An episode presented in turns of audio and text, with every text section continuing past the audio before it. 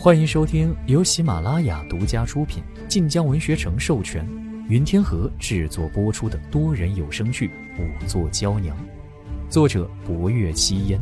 欢迎订阅。第七十五集，了凡又想了想，这时了觉道：“那日黄昏时分下过一场雨。”如此可算异常。细细说了，李台未有任何遮挡，当时乃是四月盛春，黄昏时分淅淅沥沥下了一场小雨。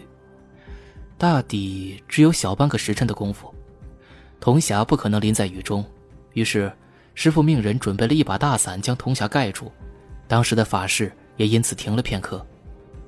这般一言，了凡也想起来了。是的。的确下过一场小雨，不过时辰不长，小僧便一时忘记了。当年的铜匣如今在何处？在地宫里。这些年此事不可露于外，大家便都当作舍利子还在法门寺。那铜匣自然也要摆回去，做做样子的。地宫的钥匙没有和你师傅一起失踪？没有，这也是奇怪之处。师傅当年失踪。身边一应物件皆未带走，若他当真是到了舍利子逃走，如何也要带上几件物件维持生计才是。霍威楼略一沉吟，吩咐门外绣衣使去请净明大师来，让他将地宫钥匙带上，本侯要去地宫看看。了凡和了觉对视一眼，皆面生震动。地宫并非想开便能开的。也只有这位雷厉风行的武昭侯到了，才能使得动主持。等待的功夫，护卫楼站起身，出了门。他转而走到正堂门口，还未走近，便听屋内仍有言谈之声。自骨色也看不出中毒之状，而此断掉的两节肋骨，倒是有可能斜插入心脉致死。公子言之有理，只是肋骨断口平整，当为利器斩断。只凭此伤失血过多，也有可能致死，可能性太多，一时难有定数。霍威楼并未进门，见林怀迎上来，便吩咐他去查一查，当年敬明德主持之位时，朝中在礼部和太常寺当值者为谁？经手之人又是谁？林怀点头应是。这时，屋内的说话声停了。明归兰转着轮椅到门口。侯爷问完了。霍威楼颔首，嗯，稍后去地宫。他看了一眼岸上白骨，如何？恭喜侯爷得了薄姑娘这样的仵作。我看她比我在行许多，不过尸骨之上的线索不多，还需要一些功夫。霍威楼语声平静，不急这一时半刻。说着，看向屋内。稍后要去地宫看当年同乡。薄若幽，你随本侯同去。薄若幽抬起头来，忙应了声。明归兰看看霍威楼，唇角微弯。那我便留下验骨。霍威楼不置可否的颔首。待薄若幽出来，他便又开始用早上那般诡异的目光上下打量薄若幽。薄若幽心底突突一跳，不明白自己又如何令他不快了。净明大师到的时候，虽带了地宫的钥匙，神色却有些紧张。啊，侯爷，地宫惯例三十年一开，有护佑国脉之意。如今为了查案开了，若是影响了国运，霍威楼有些意外的看着静明。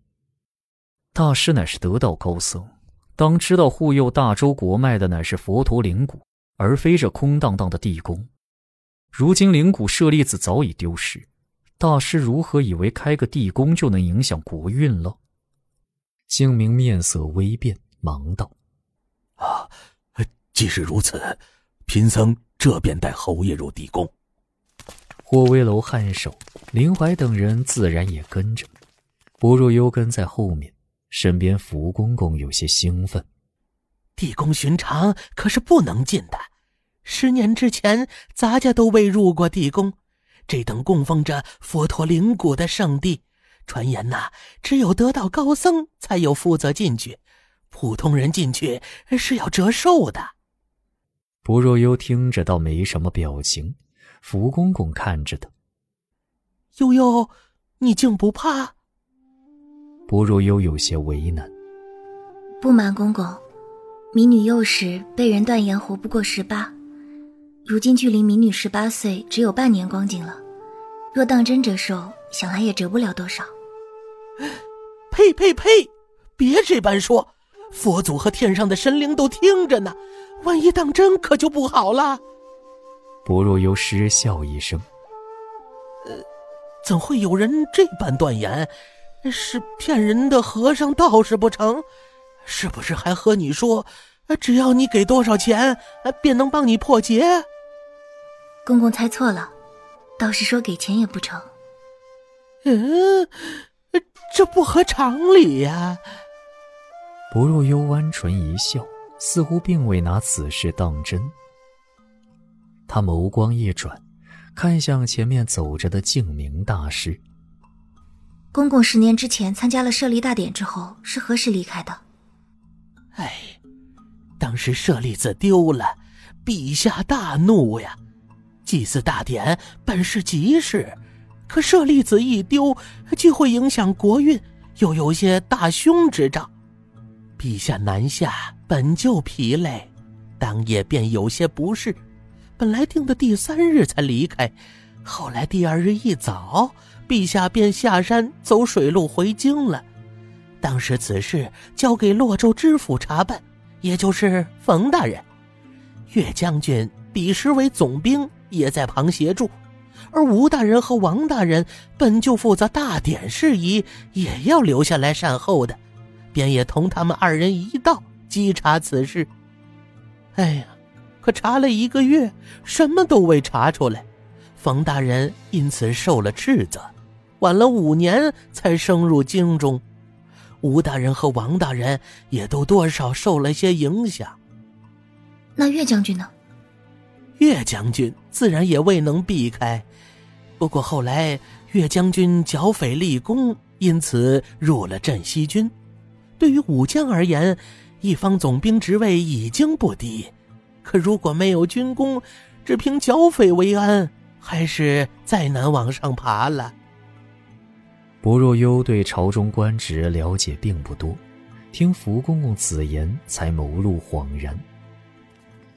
一行人出了停尸的院子，沿着寺中主道一路往北，又沿着台阶一路而上，经过方丈室、法堂、藏经楼等地，便至一处高台之上。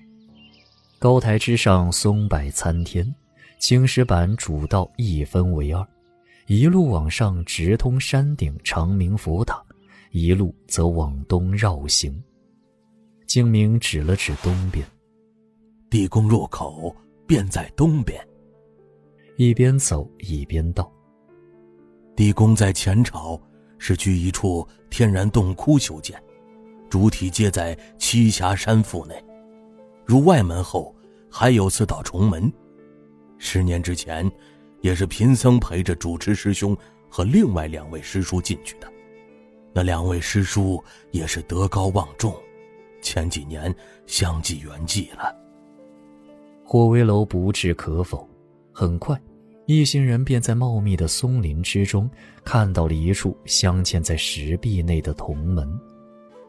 石壁笔直，两侧有佛迹石刻。中间则是一道厚重古朴的青铜大门，门口左右守着两位武僧，见静明出现，都有些诧异。武昭侯代表陛下来入地宫看看。本集结束啦，喜欢就点亮右下方的小心心吧。感谢您的收听，去运用商店下载 Patreon 运用城市，在首页搜索海量有声书，或点击下方链接听更多小说等内容。